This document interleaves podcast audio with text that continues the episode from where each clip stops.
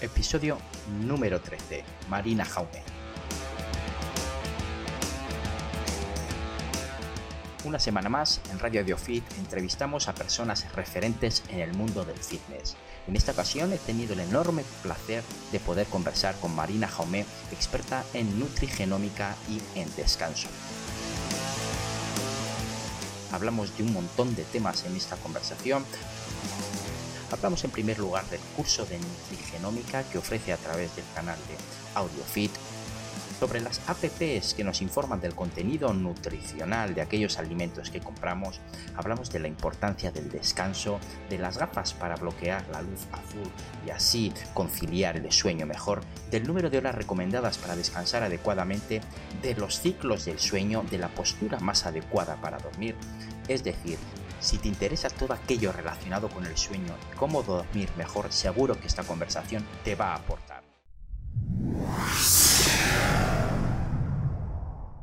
Bienvenida a Radio AudioFit 2.0 y antes de nada quería disculparme públicamente porque es cierto que hemos retrasado eh, esta entrevista por, temas que, que, ponía una fecha y luego, luego no podía cumplirla varias veces hasta que al final nos hemos juntado ahora y, podemos charlar eh, tranquilamente.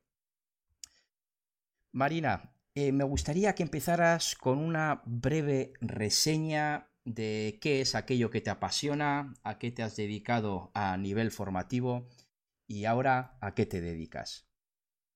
Mm, bueno, primero, bueno, muchas gracias por la entrevista y bueno, dado que yo tengo mucha disponibilidad, pues no ha habido problema en coincidir al final.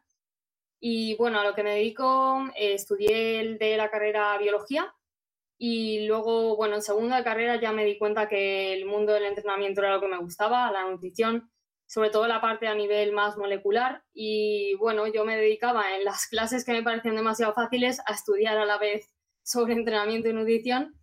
Y desde entonces empecé a estudiar por mi cuenta y cuando acabé la carrera decidí que era mi momento para, para poder encaminarme hacia aquello que realmente quería.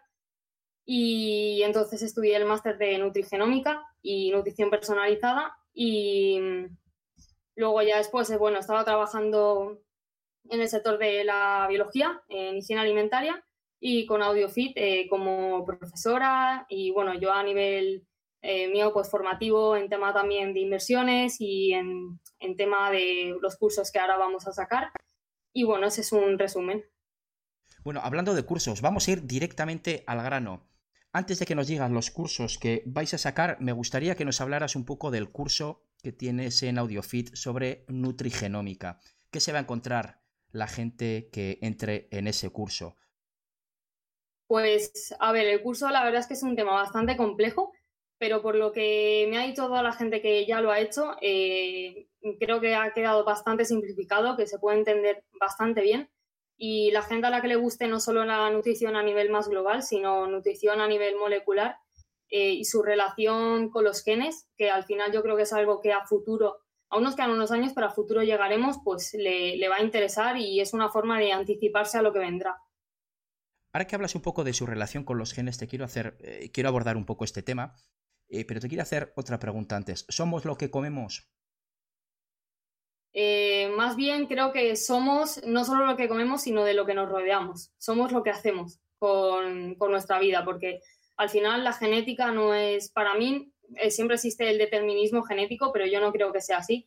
Es decir, los genes están ahí, pero luego depende de ti eh, si vas a mm, generar el detonante para una enfermedad, para cualquier cosa o no. Depende ya de lo que hagas con tu vida, de tu estilo de vida, porque hay desencadenantes que te pueden llevar a padecer, por ejemplo, eh, obesidad. Pero si llevas un buen estilo de vida, aunque en tus genes indique que tienes más predisposición, no lo vas a llegar a desarrollar. Entonces, al final yo creo que es condicionante y no determinante. De acuerdo. Ahora que mencionas esto, y aunque salimos un poco de la nutrición, me recuerda un poco a el tema de la esquizofrenia, porque sí parece ser que hay genes que son determinantes, o hay gente que tiene más probabilidad de tener eh, o de sufrir eh, esquizofrenia o tener episodios esquizofrénicos, y hay determinantes, ¿no? Como parece ser que son los cannabinoides Y por eso se está haciendo muchísima... Ah, se está dando a conocer que fumar ah, este tipo de sustancias puede tener consecuencias peores de las que tiene, ¿no? No sé si eh, dentro de la nutrigenómica nos puedes poner algún ejemplo de algún desencadenante concreto que tal vez con el que tengamos que tener cuidado. Eh, pues principalmente el tema de la obesidad, que al final es uno de los problemas eh, más grandes que tenemos a nivel de, sociedad en el siglo XXI. y, es verdad que hay desencadenantes, como puede ser también que tus genes te predispongan a tener una mejor aceptación, digamos, de una dieta alta en grasas y tú estés tirando hacia el otro lado, hacia una dieta alta en carbohidratos.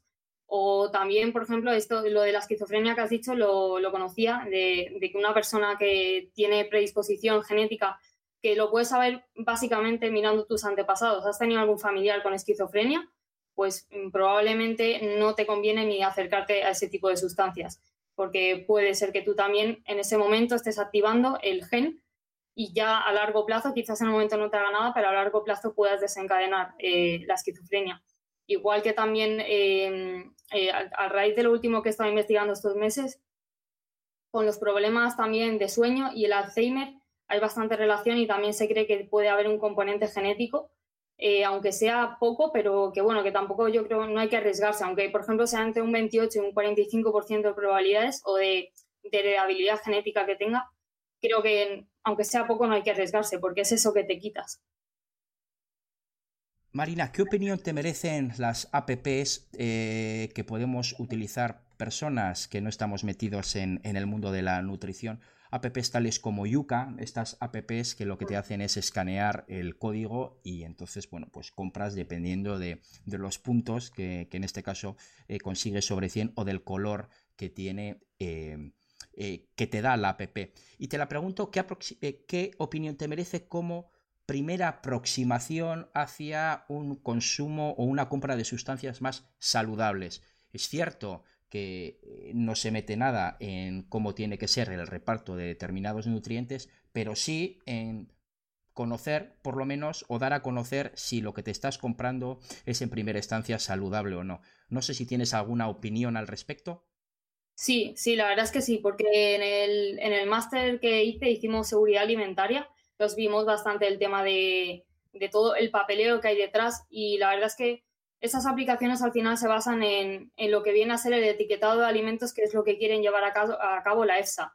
El problema de esto, que como primera aproximación lo veo bien, pero el problema es que, por ejemplo, a un bollicao cero le puede estar dando una buena puntuación por ser cero en, azúcares, porque se los han quitado, pero a un aceite de oliva que, tiene, que es alto en grasas puede estar dándole una mala puntuación por ser alto en grasas, pero no significa que el aceite de oliva sea malo. Todo el mundo sabe que el aceite de oliva es bueno y el bollicao es malo. Entonces, eh, por esa parte no me parece tan bien, en el sentido de que si directamente ves la etiqueta y te fías de eso sin indagar más, pues eh, induce error. Sin embargo, una persona que, lo, que sepa que un aceite de oliva es bueno y simplemente lo use como, a lo mejor como una pequeña indicación, pero que tenga otras nociones o se, se interese en investigar más, ahí pues sí que lo vería bien. Lo que no veo bien es la fe, ciega sin, sin corroborarlo. Entonces, simplemente, pues eso. Vale. Has mencionado el tema del sueño y Alzheimer. Vamos a derivar un poquito y vamos a hablar del tema del descanso. Una pregunta que entiendo que conozco cuál es la respuesta, pero creo que es importante remarcarlo. ¿Es importante descansar? ¿Y por qué te hago esta pregunta? La voy a poner en contexto. Eh, tenemos mucho trabajo, tenemos altos niveles de estrés, la gran epidemia, y lo que hacemos es tomar un poquito más de cafeína, trabajar más y descansar menos. Por eso mismo te realizo esta pregunta. Vale, bueno, en esto me podría extender muchísimo porque está investigando mucho, pero bueno, el resumen es que sí, descansar es, es básico y además que, es que no es negociable, no, no hay negocio posible. Eh, puedes estar comiendo peor y llegarás con peor salud, pero llegarás a, anciano, llegarás a la vejez. En cambio, eh, tú pruebas estar un mes sin dormir. Es decir, hay una enfermedad que se llama insomnio familiar fatal, en el que la persona de repente un día deja de dormir, no puede conciliar el sueño. Entonces estas personas no duran apenas unos meses. Es decir, no, al final es que no hay cura, simplemente es hereditario. es genético y simplemente surge y no hay cura posible. Y las personas al final fallecen por fallos eh, orgánicos. Es decir, dormir no, no dormir no es una opción, no, no existe. Todos los animales, todos los eh, seres vivos del reino animal duermen. Incluso las bacterias tienen un periodo de latencia.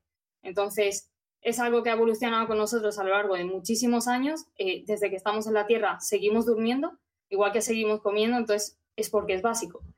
Y relacionado con, el estrés, eh, de hecho, es que el insomnio es una de las eh, epidemias, digamos, de, actuales del siglo XXI y una de las causas principales es el estrés. Es porque no somos capaces de desconectar cuando nos tenemos que ir a dormir. Entonces, al final, eh, entramos en una, lo que has dicho es básicamente la espiral descendente, que es, entramos en que tomamos pastillas para dormir, que las cuales no están, no es del todo correcto emplearlas porque la mañana siguiente estamos más aturdidos, tomamos más café, como tomamos más café, tenemos más activación por la noche, no podemos dormir, aumentamos la cantidad de pastillas, luego tomamos más café al día siguiente y entramos en un círculo vicioso del que nunca salimos. Y todo por eso, por trabajar más, eh, por sacar más cosas adelante y al final no creo que no es conveniente. Y yo pensaba así antes. Antes de informarme sobre todo esto, yo era de las que quito horas para dormir para trabajar más pero al final no es eficiente a largo plazo. Escuché en, algún podcast norteamericano que el dormir poco eh, y trabajar mucho es similar, la sensación que tenemos es similar a la de cuando vas un poco bebido o bebida. Es decir, tú crees que estás bien. No, no, si yo estoy bien, si yo controlo, si yo no tengo ningún problema. No, no. Si yo me quito horas de sueño no pasa nada porque tengo la misma creatividad y soy igualmente productivo durmiendo menos. Es decir, no somos conscientes de que estamos perdiendo esa creatividad y esa productividad, ¿no? Y creo que es eh, muy importante dejar esto patente. Otra pregunta que te quería realizar. ¿Qué opinión te merece, tal vez sea una fricada, pero qué opinión te merece, eh, por un lado, eh, desactivar la luz azul de las pantallas eh, tres o cuatro horas antes de, ir a dormir.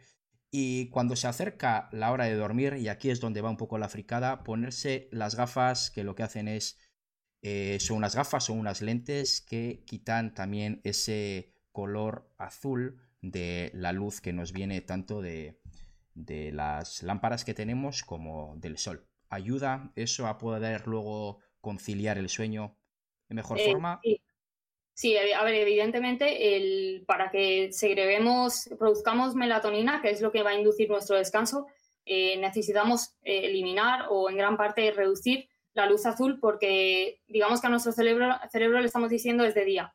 Entonces, eh, si piensa que es de día, no va a producir melatonina para que nos vayamos a dormir. El, básicamente el mecanismo es este. Entonces sí que es una buena idea. De hecho, yo lo hago tanto en el móvil como en, el ordenador. Tengo eh, aplicaciones que te quitan la luz azul, digamos que te ponen en modo nocturno.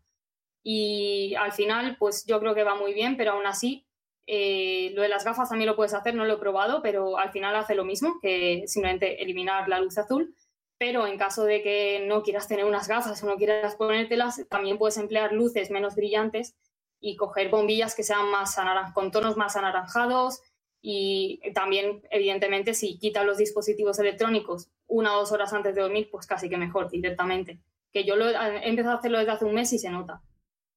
¿Qué aplicaciones podemos descargarnos? No sé qué sistema operativo utilizas en el eh, ordenador. bueno, yo tengo Windows, pero eh, estoy empleando una aplicación que se llama f.lux, pero igualmente en el ordenador y en el móvil hay el, modo noche que está directamente y tú es que lo ves en la pantalla, de repente se te vuelve más naranja y lo puedes programar para que a partir de cierta hora, a partir del amanecer, directamente se ponga solo, porque es verdad que a veces ni te das cuenta que ha anochecido y sigues con la pantalla con luz azul. Y se puede, yo creo en los Mac no lo sé, pero mi ordenador lo tiene de, de fábrica directamente, le das al botoncito y te pone luz nocturna. Yo creo que es bastante útil, no cuesta nada ponerlo. Efectivamente, no cuesta nada. Flux eh, es anterior a que lo incorporaran los sistemas operativos tanto en Android como en iOS. Y ahora ya vienen por defecto en Android y en iOS. Eh, iOS y los Mac también tienen ya por defecto, puedes activar el, el, modo noche. Yo lo tengo activado desde siempre y la verdad es que ayuda, ayuda mucho. ¿Cuántas horas tenemos que dormir. Eh, cojo el periódico, leo una noticia, no, tiene que estar entre 8 horas y 9 horas, no, si duermes más de 9 horas se ha visto que correlaciona. Y luego incluso también hablan de causalidad, con la probabilidad de tener Alzheimer, si duermes menos de 7 horas tienes probabilidad de sufrir eh, obesidad. ¿Cuántas horas tenemos que dormir? Vale, eh, esto es como en todo. Eh, ni, bueno, aquí en Mallorquín se dice ni por ni masa, es ni tirar para un extremo ni tirar para otro. Eh, básicamente es, es entre 7 y 9 horas. Pero la clave más que cuántas horas tienes que dormir es cuántos ciclos tienes que dormir, porque dormimos en ciclos de 90 minutos. Entonces, digamos que si duermes cuatro ciclos, son 6 horas. Si duermes cinco ciclos, son 7 horas y media. Y si duermes los 6 ciclos, son 9 horas. Entonces, el rango se suele decir entre 7 y 9 horas, lo estándar es 8, pero claro, al final si coges 8 horas me he dado cuenta de que te estás quedando a mitad de ciclo del siguiente. Entonces, casi que mejor 7 horas y media, duermes 5 ciclos y yo creo que es lo más eficiente al final. ¿Cuántas fases tiene cada ciclo? Tengo entendido que tienen cuatro fases, de las cuales una de ellas es la que sueño profundo. No sé si estoy equivocado. Bueno, tenemos dos fases, que son la REM y la no REM, y dentro de la no REM tenemos cuatro, cuatro etapas, la 1, 2, 3 y 4, y siendo la 4 la más profunda de todas. Entonces, eh, dentro de un ciclo se van alternando las dos, pero no, no es regulares. Si ves un gráfico de, de, los ciclos, de cómo dormimos, de las fases, no son regulares cada uno, sino que al principio de la noche predomina la fase no REM y al final de la noche la fase REM. Entonces, van alternándose, dando predominancia más a una o a otra en cada ciclo. ¿Vale? Y las pulseras que lleva la gente, bueno, en este caso es, un reloj normal, un Casio, pero las pulseras que lleva la gente y que te monitorizan el sueño, no estoy hablando de pulseras específicas o acelerómetros específicos o que te mide la variabilidad de la frecuencia cardíaca también, sino las que lleva la gente. Luego se levantan a la mañana y se ve en la app cuántas horas ha estado durmiendo, de sueño profundo. Eh, ¿Están validadas? Eh, ¿Sirven para controlar el sueño o es algo que todavía tienen que desarrollar un poquito más? A ver, yo creo que es como en el caso de la nutrición, como cuando te dicen cuántas calorías has quemado, que es una estimación, pero que al final eh, no, es, no es determinante, porque puede ser, a mí me ha pasado que, por ejemplo, miro, eh, yo tengo también una, una, pulsera de actividad, miro al día siguiente, me pone a lo mejor eh, media hora de sueño profundo, pero yo luego esa mañana me encuentro muy bien es decir, a mí me pone que no he dormido bien, pero yo me encuentro muy bien. Y al día siguiente duermo fatal y a mí me pone que he dormido genial. Entonces, eh, yo creo que no son del todo precisas. La forma más precisa al final es con electrodos en la cabeza, que no, te lo, vas a hacer en casa, evidentemente, y eh, medir las ondas eléctricas del cerebro. Y esa es la forma más precisa. Pero es verdad que yo creo que es un gran, un gran ámbito, una gran línea de investigación que se puede seguir para desarrollar aparatos que, nosotros, que a nosotros nos sirvan. De hecho, eh, se están investigando eh, pulseras que te lo puedan medir de una forma más precisa o, por ejemplo, que se regule la temperatura de la habitación en función de la que mejor te venga a ti respecto a tu descanso. Incluso las luces también, las, las luces de casa serían como luces inteligentes que también estuvieran reduciendo la luz azul. Entonces, todas estas cosas se están investigando, pero al final es como la nutrigenómica, nos queda un camino y sobre todo creo que concienciación de, la importancia de dormir, porque la gente no le da la importancia que, merece, creo yo. Y yo la primera que no se la daba. He leído que es incluso importante dormir eh, a oscuras, es decir, sin nada de luz, porque puede afectar en cierta medida a los fotorreceptores de la piel. No sé si has oído tú algo al respecto, porque lo has mencionado ahora un poquito, Sí, bueno, más que a los fotorreceptores de la piel, yo lo que eh, he leído o he escuchado eh, es que aunque tengamos los párpados cerrados, igualmente estamos detectando luz. Entonces, eh, si la melanoxina está detectando luz a través de los párpados cerrados, igualmente el sueño no va a ser tan bueno como si fuera completamente a oscuras. Entonces, la recomendación es esa, que esté completamente a oscuras. Has mencionado que tienes una pulsera de actividad. Eh, me gusta friquear un poco porque en última instancia soy profesor y tengo que enterarme un poquito de lo que hay en el mercado. ¿Qué pulsera tienes y por qué? Em, yo tengo la Xiaomi y bueno, la tengo la 3, pero estoy esperando a que salga la 5, estoy esperando porque como Xiaomi saca cada dos por tres productos, digo, me voy a comprar la 4 y saldrá la 5.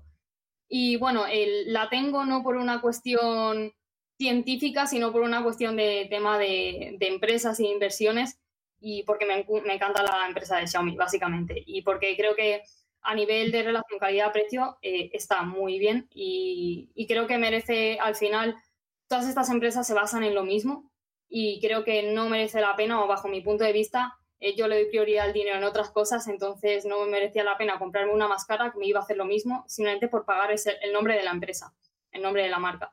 Entonces la elegí por eso, porque yo creo que al final todas se basan en lo mismo, en los datos que ellas tienen, las empresas son los mismos. La cosa luego es cómo lo apliquen. Entonces yo creo que es una buena pulsera.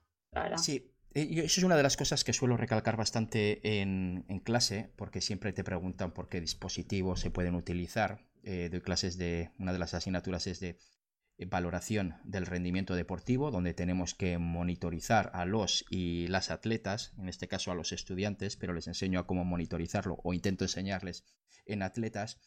Y se llevan, creo que, gratas sorpresas cuando muchas veces ven que lo que hasta ahora se medía con un determinado dispositivo, se puede seguir midiendo con ese mismo dispositivo, pero es n veces más barato.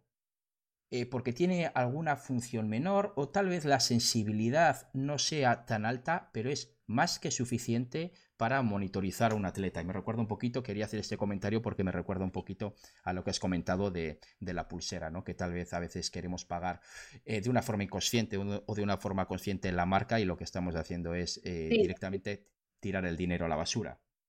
Sí, bueno, yo prefiero invertir ese dinero que me ahorro en libros y no gastarme en una pulsera a lo mejor que sea más bonita o que tenga más funciones, pero al final lo único que lo uso es para los pasos básicamente para medir pasos y eso al final cualquier acelerómetro te lo va a hacer más o menos bien. Entonces tampoco necesitaba gran cosa. ¿Sabes si se utiliza la variabilidad de la frecuencia cardíaca para monitorizar el sueño? Es uno de los parámetros que hasta ahora se medía relativamente poco porque era caro poder monitorizarla y ahora ya las pulseras de actividad la monitorizan más o menos bien. Eh, pues eh, las pulseras de actividad, eh, la verdad es que no lo sé, pero cuando se hacen estudios científicos no es una de las cosas que se suele mirar. lo principal es la actividad eléctrica, porque al final lo que diferencia la vigilia del descanso es la actividad eléctrica del cerebro y el tono muscular de, nuestra musculatura, porque cuando estamos en la fase REM tenemos atonia muscular, entonces esa diferencia en el tono muscular también es lo que les indica en qué fase estamos y si ya estamos despiertos o dormidos. Pero yo creo que también en lo que más se debe basar una pulsera de actividad, teniendo en cuenta lo que puede hacer, tiene sentido que pueda basarse en, el ritmo cardíaco porque al final durante la noche disminuye y también yo creo que emplea el acelerómetro porque si estamos en la fase REM no nos vamos a mover, entonces si estamos en la fase eh, no REM sí que nos movemos un poquito y si estamos despiertos nos moveremos más. Entonces creo que debe emplear las dos cosas. Por lógica, tiene lógica que empleen eso. Marina, hemos mencionado el tema de intentar bloquear la luz azul para dormir mejor. Dormir en una franja de esos cinco ciclos completos o seis ciclos a poder ser que sean eh, completos, que estaría en un rango de horas entre las 7 y las 9 horas.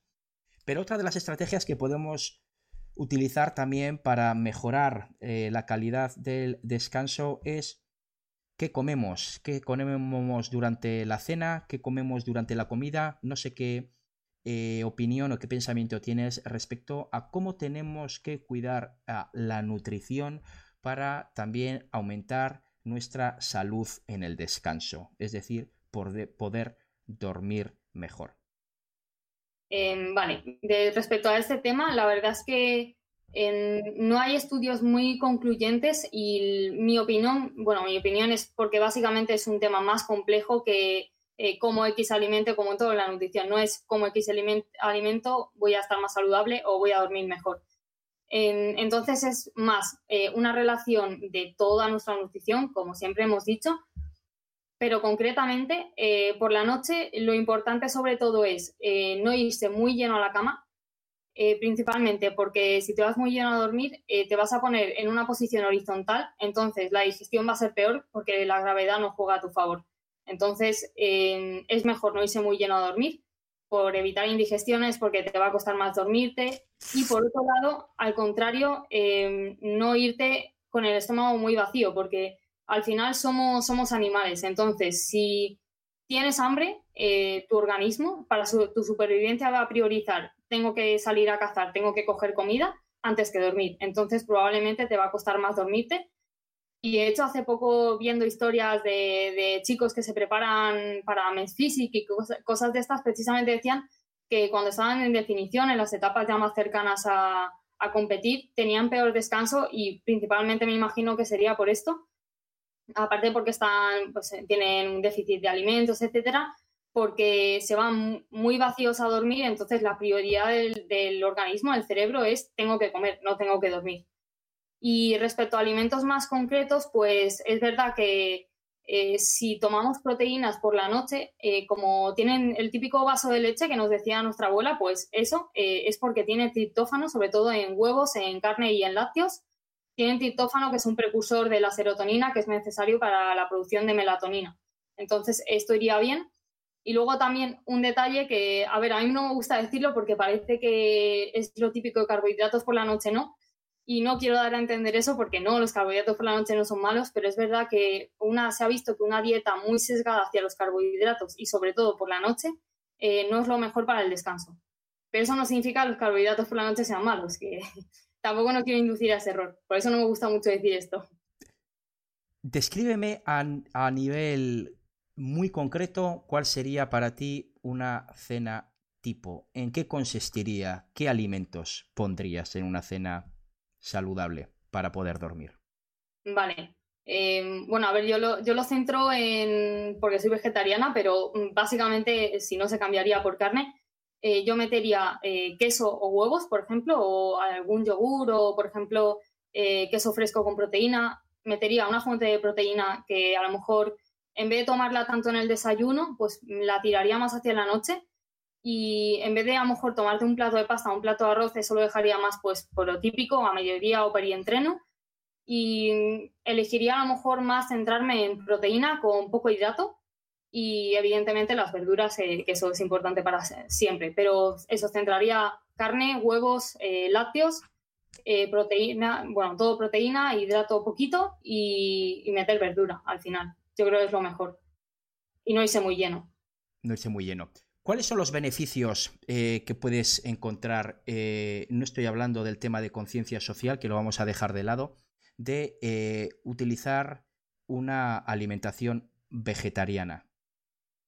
Vale, em, bueno, principalmente yo creo que no es tanto un beneficio ni a nivel social ni a nivel, bueno, evidentemente medio ambiente, todo esto, sino que a nivel personal eh, la persona no tienes que hacerlo por presión, tienes que hacerlo porque tú quieras. No hay ningún beneficio. Yo no soy partidaria de extremismo, es decir, el, típico documental de Game Changers que dio tanto, tanta polémica. No, está, no estoy a favor de una cosa ni de la otra. Al final, eh, yo creo es eh, una opinión personal. Yo, por ejemplo, ahora no sé si será psicológico o no, pero cuando si tomo algo de carne, porque al final si estás compartiendo casa o vas a cenar con alguien, no le vas a obligar a no comer una pizza de atún, por ejemplo. Yo a mí el atún no me importa comerlo y no me importa tampoco decirlo, aunque sea vegetariana, que a veces como atún. Sí, para mí los principios van, los principios van primero, pero es verdad que a mí me, luego me sienta como mal. Entonces, eh, tienes que ser consciente de lo que te va mejor a ti. Tampoco creo que, hay que haya que ser extremista de o soy completamente vegano o vegetariano y no como nada de carne, a mm, tachar a los omnívoros como ni como asesinos ni como que se están perjudicando la salud. Creo que todo en su justa medida es beneficioso y no por comer carne roja puntualmente eh, vas a tener peor salud. No, no me posiciono en ninguna de las dos formas. Creo que es eh, que cada persona tiene que buscar lo que le vaya mejor a sí mismo. Mientras metas los alimentos básicos que necesitas, eh, cada uno es libre. Vamos a dormir a la cama. No podemos conciliar ¿Qué posición? ¿Hay alguna posición? Te comento esto porque antes has mencionado que si vamos muy lleno adoptamos la posición horizontal y tal vez no sea la mejor para dormir. ¿Hay alguna posición que nos puede ayudar o algún otro tipo de estrategia eh, cuando estamos en la cama e intentamos conciliar el sueño y no podemos? ¿Hay algo que nos pueda ayudar respecto a la posición o algún, tipo de, algún otro tipo de estrategia que puedas estar pensando? Eh, sí, eh, la posición al final eh, no hay ninguna posición la que sea la mejor, la que sea más cómoda para ti es la que tienes que adoptar. Ni lo típico que se ha dicho que tienes que ponerte de lado porque si la espalda, que si no sé qué, no, al final lo más cómodo para ti es lo que te va a permitir dormir. Si estás en la cama y no puedes dormirte, lo mejor que puedes hacer es levantarte y hacer otra cosa. Porque cuanto más tiempo estés en la cama pensando, tengo que dormir, no me puedo dormir, mañana me tengo que levantar a las 7, más nervioso te vas a poner, más adrenalina y cortisol vas a segregar y peor, porque no te vas a dormir. Entonces lo mejor que puedes hacer es levantarte, eh, hacer otra cosa, leer, eh, escuchar música, lo que quieras, y cuando vuelvas a sentir sueño, volver a la cama. Porque también tenemos, eh, al final estamos relacionando, nuestro cerebro está relacionando la cama con no me puedo dormir, y lo que tenemos que relacionar es la cama con dormir. Entonces es, es más a nivel psicológico de, la relación que tú establezcas con, la cama. ¿Qué opinas de llevarse el móvil a la cama? Eh, pues a ver, yo no puedo hablar mucho, pero no creo, no creo que sea lo mejor, eh, ni de lejos, principalmente por dos cosas, por la luz azul y por los estímulos que te están llegando, porque el típico mensaje que te, lleva, te llega a lo mejor de tu jefe a las 11 de la noche, eh, puede ser que ya esa noche ya la pierdas porque no te vas a poder dormir, porque estás pensando en un problema que tienes. Entonces yo creo que lo mejor, de hecho creo que Marcos, eh, jefe de AudioFit, lo hace, deja el móvil fuera de la habitación antes de dormir y creo que es lo mejor que puedes hacer, que el despertador te lo puedes poner uno de toda la vida y, no hay ningún problema. Hace tiempo, hoy en, un podcast norteamericano también, que respecto al móvil, las notificaciones se las tienen que ganar y me explico no solo a nivel de apps, sino a nivel de llamadas también. Y esto nos puede ayudar. Eh, cuando instalamos una app siempre nos piden a ver si podemos eh, aceptar las notificaciones que nos van a mandar. Y lo más apropiado, por lo menos en mi caso, es eh, no conceder el permiso de que me dé ninguna notificación. Y solo en el caso de que yo eche de menos que esa app me avise, Solo en ese caso iré a las preferencias de esa app y aceptaré la notificación. O que me salgan la notificación y luego ya elegiré qué tipo de notificación. Pero por defecto, ninguna app, a ninguna app eh, le doy permiso. Y creo que también, y esto lo extrapolo yo y lo estoy utilizando también, a las notificaciones eh, respecto a, a, comunicación con otras personas, ya sea mensajería instantánea tipo WhatsApp. Tengo todas anuladas, excepto las de mis seres queridos. Y lo mismo con el teléfono.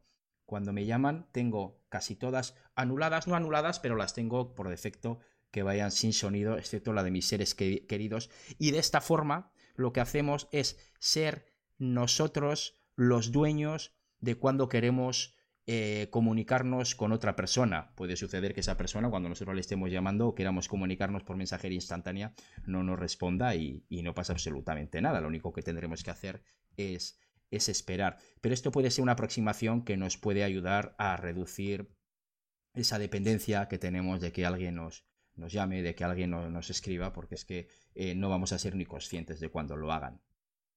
Hmm. ¿Hay algún suplemento que nos puede ayudar a conciliar mejor? Em, sí, a ver, eh, podemos emplear la melatonina, que es lo clásico. Simplemente hay que tener en cuenta que la melatonina es un inductor del sueño, es decir, te va a ayudar si tienes problemas para dormirte, pero no para que tu calidad del sueño sea mejor. Eh, esa es una pequeña diferenciación por ejemplo, para personas con jet lag o personas con turnos nocturnos, de trabajo que pues sí que les están desregulando el ciclo, la melatonina te ayuda a regular el ciclo, el ciclo circadiano.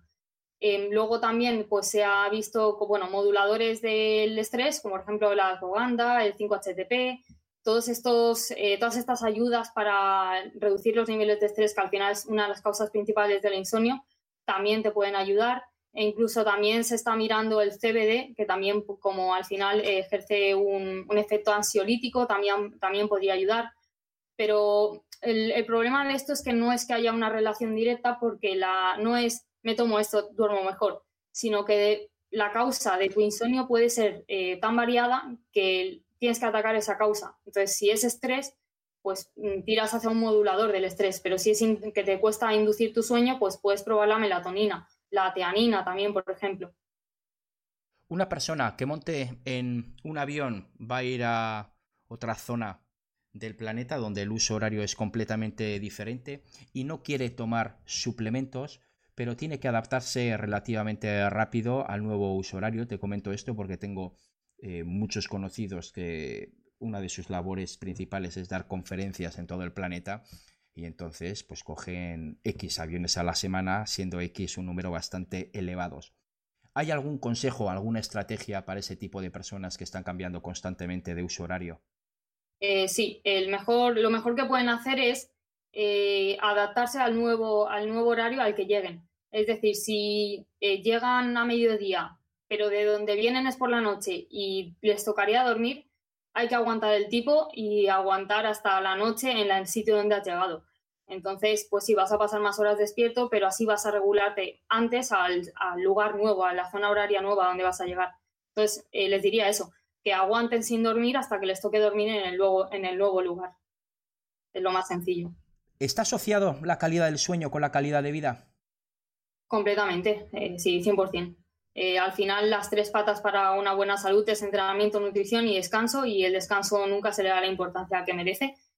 Y, es, que es básico. Eh, si no duermes, vas a tener problemas a nivel físico y mental que te van a salir por todos lados. Es como una bolsa con agujeros al final van a empezar a salir chorritos por todo y va a empeorar la calidad de vida.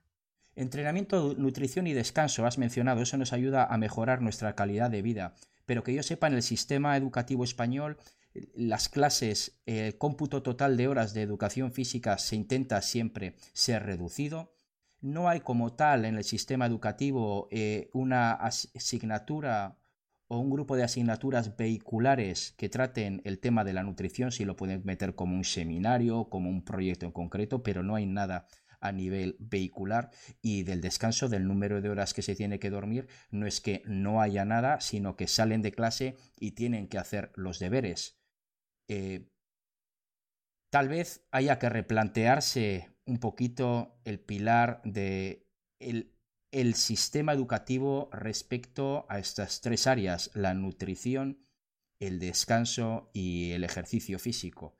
¿Qué opinión te merece basado sobre todo en el tema de la nutrición y el descanso? Pues, eh, a ver, estoy completamente de acuerdo. En la nutrición siempre lo hemos estado diciendo, que no es normal que cuando tú precisamente te estás eh, estás aprendiendo sobre todo, vas a empezar también a lo mejor a cocinarte por ti mismo, que ya es en bachiller, no tengas ni idea de cómo tienes que hacerlo y te pienses que comerte un bocata de nocilla al salir de clase es lo, es lo normal y es lo, es lo saludable, cuando ni mucho menos. Y nadie te explica lo que no tienes que comer. También em, es cuando sobre todo se empiezan a desarrollar los trastornos de la conducta alimentaria, y nadie te está diciendo que no pasa nada por comer carbohidratos y pues sobre todo a lo mejor el problema es mayor en mujeres, en niñas y se piensan que no tienen para adelgazar, eh, tienen que quitar completamente los hidratos, cosa que ahí empiezan los problemas. Y respecto al descanso, eh, tampoco se les, se les instruye, eh, se les enseña y una, de hecho una relación que se hace es que cuando un niño a lo mejor en fin de semana quiere aprovechar, quiere dormir más, se le tacha de perezoso o de vago y realmente es que no, es que un niño tiene que dormir más horas que un adulto. Eh, es que es así, los niños duermen más horas y además que su ciclo, digamos que está un poco desplazado. Entonces el hecho de hacerles levantar a las 6 de la mañana para empezar en clase a las 8, eh, realmente les está mm, desplazando, les está reduciendo la productividad y su capacidad de aprendizaje. Y esto hay bastantes estudios que se están haciendo al respecto y se ha visto que en algunos países ya se está empezando a hacer, a retrasar el, el horario escolar y se ha visto cómo incrementaba la capacidad de aprendizaje y las notas de los, de los alumnos. Perezosos y vagos y perezosas y vagas las y los adolescentes, porque tienden a dormir más durante la mañana porque tienen sueño más tarde. Y aún así, son dos adjetivos calificativos que se le dan a los adolescentes cuando si hablas con cualquier cronobiólogo o cronobióloga, lo que te va a decir es que efectivamente esas personas tienen que dormir durante la mañana porque les cuesta mucho más conciliar el sueño a la noche que por lo tanto las clases, como has mencionado tú, tenían que empezar más tarde. Esto es algo que la evidencia científica es muy grande. En los medios de comunicación algo ha salido, pero no mucho, pero no se ve que haya mucha intención de tener esto en cuenta. ¿Cuál es tu opinión? ¿Crees que como se está haciendo ya en algunos países, aquí habría también que retrasar eh, la entrada en el colegio. Eh, yo en algunas edades.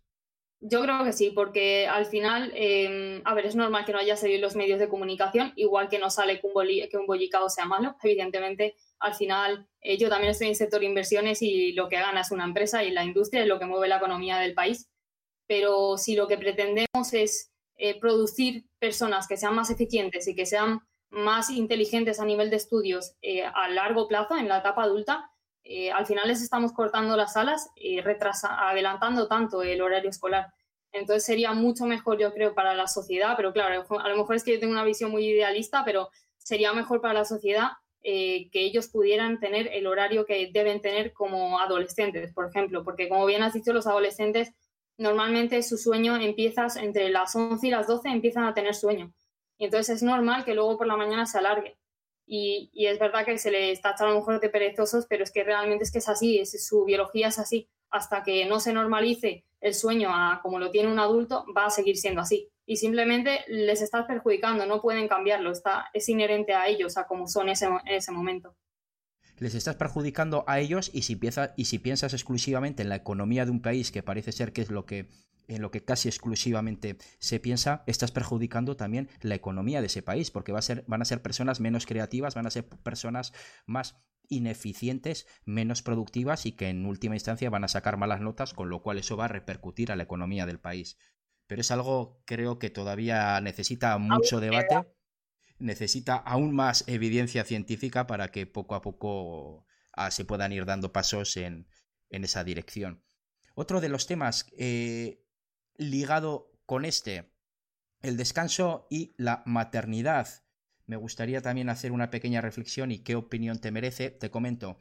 ¿Por qué? Porque eh, los bebés y las bebés cuando nacen y cuando son un poco mayores tienen también miedo de que les coma la hiena, lo cual es totalmente lógico porque provenimos de seres que vivían en cavernas y era el contacto con otra persona humana que le daba calor, la que le daba en cierta medida protección y le dejaba que ese nivel de estrés o ese nivel parasimpático, el sistema parasimpático se activara para que pudiera dormir.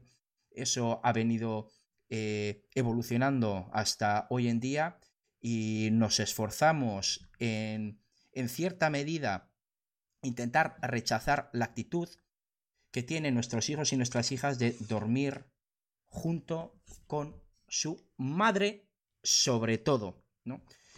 En última instancia, la madre no duerme como tiene que dormir y al día siguiente tiene que ir a trabajar.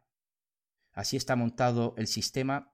¿Qué opinión te merece? ¿Crees que necesita una consideración especial o hay que tener en cuenta ese peor tiempo de descanso en cuanto a menos horas y menor calidad en el periodo de maternidad o igual la reflexión que acabo de hacer a bote pronto, no es a bote pronto porque es una reflexión eh, eh, bien sustentada en lo, que ha sido eh, mi experiencia personal, es una, ida de tarro o algo que no se sustenta en, nada sólido. sí, a nivel, a nivel biológico sí que estamos, estamos hechos para, para dormir junto, digamos, a nuestra tribu, a nuestra manada, como quieras llamarlo, eh, sí que nos sentimos más seguros. De hecho, eh, cuando dormimos, por ejemplo, que vamos de viaje y dormimos en un hotel, dormimos peor porque estamos en un ambiente inseguro. Entonces, eh, es, es, verdad, necesitamos sobre todo los primeros años dormir cerca de, alguien para sentirnos más seguros.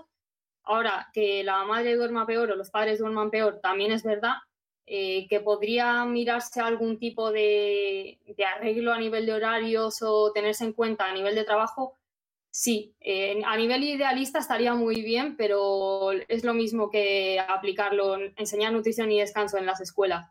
Eh, a nivel práctico para el país, para economía, dudo que vayan a darle ninguna compensación basándose en, que duerme peor porque duerme su niño, duerme con él. Entonces, a, nivel científico y a nivel real es así, pero yo creo que a nivel de ponerlo en práctica eh, hay muchos baches aún por delante, igual que en muchas otras áreas. Pero sí, debería, debería ser, se sustenta. Ahora que hemos hablado un poco del trabajo y de productividad, ¿cómo es un día ideal tuyo a nivel de trabajo? y a nivel de otras áreas que no consideres trabajo, pero que consideras que son beneficiosas para que cuando tengas que producir, produzcas más y mejor.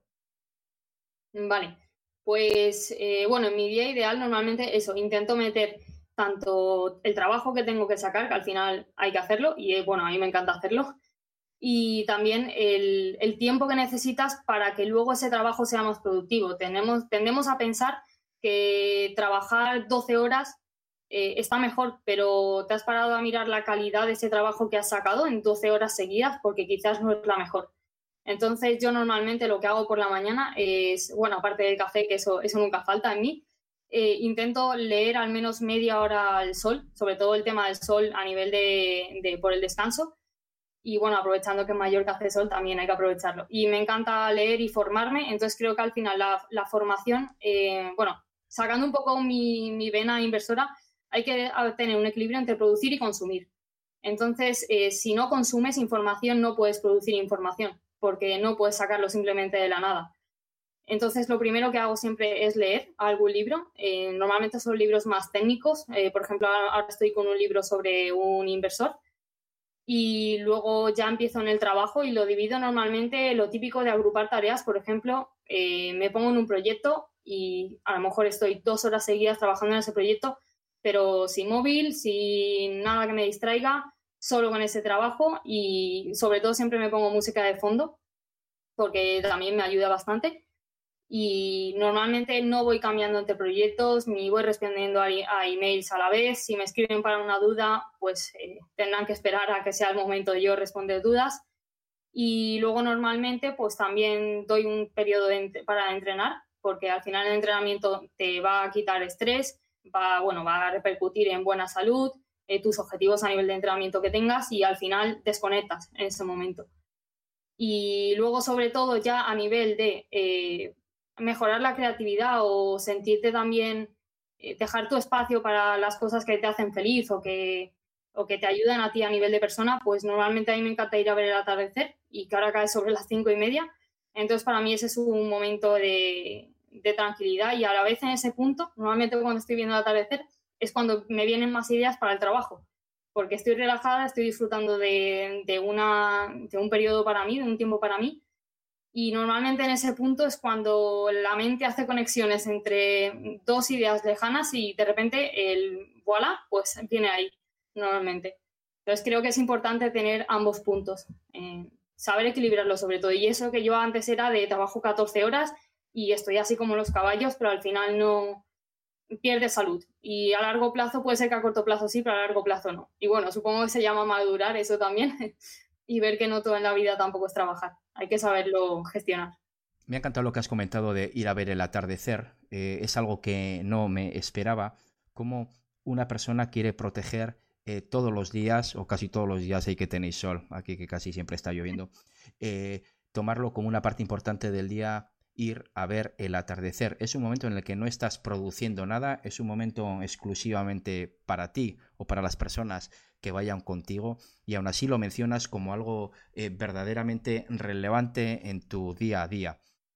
Eh, me recuerda un poquito, a mí muchas veces eh, me encanta surfear, sentarme a ver las olas, a ver el mar, a oler el salitre y para mí ese es un momento que intento cuidar estando yo solo o rodeado de, los míos y que raras veces eh, las personas mencionan esos momentos, tal vez porque no le dé la importancia o puede haber otras muchas razones por las cuales no lo mencionen. Y también me ha encantado lo que has eh, comentado ahora de no estar todo el día trabajando. Y esto me recuerda en término en, inglés, eh, cuando tú le preguntas a alguien a qué te dedicas, la forma de preguntar es What do you do for living? ¿Qué haces para vivir? Me encanta esa expresión. ¿Qué haces para vivir? Es decir, yo trabajo para vivir. Me puede encantar mi trabajo, pero no estoy, o esa, expresión lleva implícita a no estoy todo el día trabajando, porque yo trabajo también para hacer otras cosas, ¿no? Y cuando muchas veces parece y en determinadas áreas que tú quieres proteger tu tiempo libre, eh, a dichas personas se les suele caracterizar como de personas vagas, simplemente porque les gusta proteger ese tiempo. ¿Cuál es para ti la diferencia entre un profesional bueno o una profesional buena y una profesional excelente? ¿En qué se diferencian esos dos tipos de, profesionales? Vale, bueno, yo lo tengo muy claro. Eh, creo que porque para mí es un pilar la formación y creo que la diferencia es eso, la formación. No quedarte en lo que te han enseñado, sino tú buscar por tu cuenta y seguir formándote porque cuando acabas la carrera el mundo no se para, el mundo sigue, la ciencia sigue y si tú te quedas en lo que has aprendido en la carrera te vas a quedar atrás. Y creo que lo, primero es, eso, es eh, investigar, eh, contrastar, eh, resumir, luego enseñar, porque enseñando también aprendes. Y bueno, para mí es uno de los pilares fundamentales en mi vida, es formación. Yo dedico bastantes horas a la semana a formarme y también forma parte de, de mi trabajo, porque si yo no me formo no puedo enseñar a otros, es, es básico. Y al final creo que hay tiempo para todo. Eh, creo que hay tiempo para formarse, hay tiempo para producir, hay tiempo para ir a ver el atardecer, para entrenar, para todo. La cosa es el tiempo que estés haciéndolo, que seas productivo. Y es tan sencillo como eso. Para terminar la entrevista, quería hacerte una pregunta que he realizado a, todas las personas con las que he conversado y es la siguiente. En este ejemplo, el mundo sí se acaba. Antes has mencionado que, eh, el mundo no se acaba poniendo un ejemplo, pero en este ejemplo sí se acaba porque el Homo sapiens va a desaparecer de la faz de la Tierra y junto con la desaparición del Homo sapiens, todos los vestigios asociados al Homo sapiens. Eh, podríamos imaginarnos una película de ciencia ficción, ahora que está Starlink, venga Elon Musk, venga a mandar satélites para arriba, que el, último se le ha extraviado en el aterrizaje, pero bueno, tiene ya puestos, hace poco tenía 200 y ya tiene 300 en órbita, que desde aquí los podemos ver, yo no sé si hay una noche estrellada también, los podréis ver, pero yo desde aquí lo he visto eh, unas cuantas veces. Se caen estos satélites, acaban con todos los Homo sapiens y con los vestigios asociados al Homo sapiens y Marina Jaume es la única que va a escribir una frase en un papel y, en dicha, dicha frase la va a poder leer la nueva raza que va a resurgir dentro de 500 años, el Neo Sapiens. Y ese va a ser el único vestigio que va a encontrar ese nuevo ser humano. ¿Qué escribiría Marina en dicha frase? Mm, vale, es complicada, ¿eh? Es complicada. Eh, pues eh, teniendo en cuenta que no quedan vestigios, ¿no? Ninguno. Que no queda absolutamente nada sobre la humanidad, ni libros ni nada. Nada. Vale. Em, pues yo por como soy, eh, sencillamente le diría em, actúa con bondad y ya está, y el resto, el resto vendrá solo. Actúa con bondad. Sí, porque si quedaran libros te diría no comentas los mismos errores que hemos cometido los Homo sapiens de antes, pero si no queda nada, eh, diría eso. Sin más comentarios y dejándolo para que los y las escuchantes lo, lo vayan interiorizando, Marina, te quería dar las gracias por esta agradable conversación. Es cierto que te he atiborrado a preguntas, hemos exprimido creo que este tiempo al máximo y hemos sacado eh, muchos tips, muchas claves que tienen una relación directa con el descanso y que nos pueden ayudar en, cierta medida a mejorar nuestra calidad de vida, porque como hemos comentado a lo largo de la conversación, el descanso es uno de los grandes olvidados y merece ser puesto en, un pilar como algo fundamental para vivir mejor y en última instancia ser felices. Así que de verdad Marina, muchísimas gracias por esta conversación, ha sido todo un placer. Muchas gracias a ti, yo me lo he pasado muy bien. un abrazo. Audiofiter, muchísimas gracias por estar al otro lado de los cascos una semana más. Si has llegado hasta aquí, te animamos a que subas a Instagram Stories una captura escuchando el podcast, para que así tus amigos y amigas puedan aprender gratis con nosotros cada semana. Si nos escuchas desde iTunes, déjanos una review para que lleguemos a más gente. Si aparte de esto tienes alguna pregunta sobre el podcast o te gustaría que entrevistásemos a alguien en el futuro, déjamelo en los comentarios y lo intentaremos realizar. Un saludo.